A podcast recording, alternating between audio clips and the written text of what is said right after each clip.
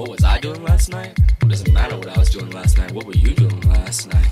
You don't need to be checking my emails, going through my messages, trying to do all this. I thought we had some type of relationship going on here, some type of trust.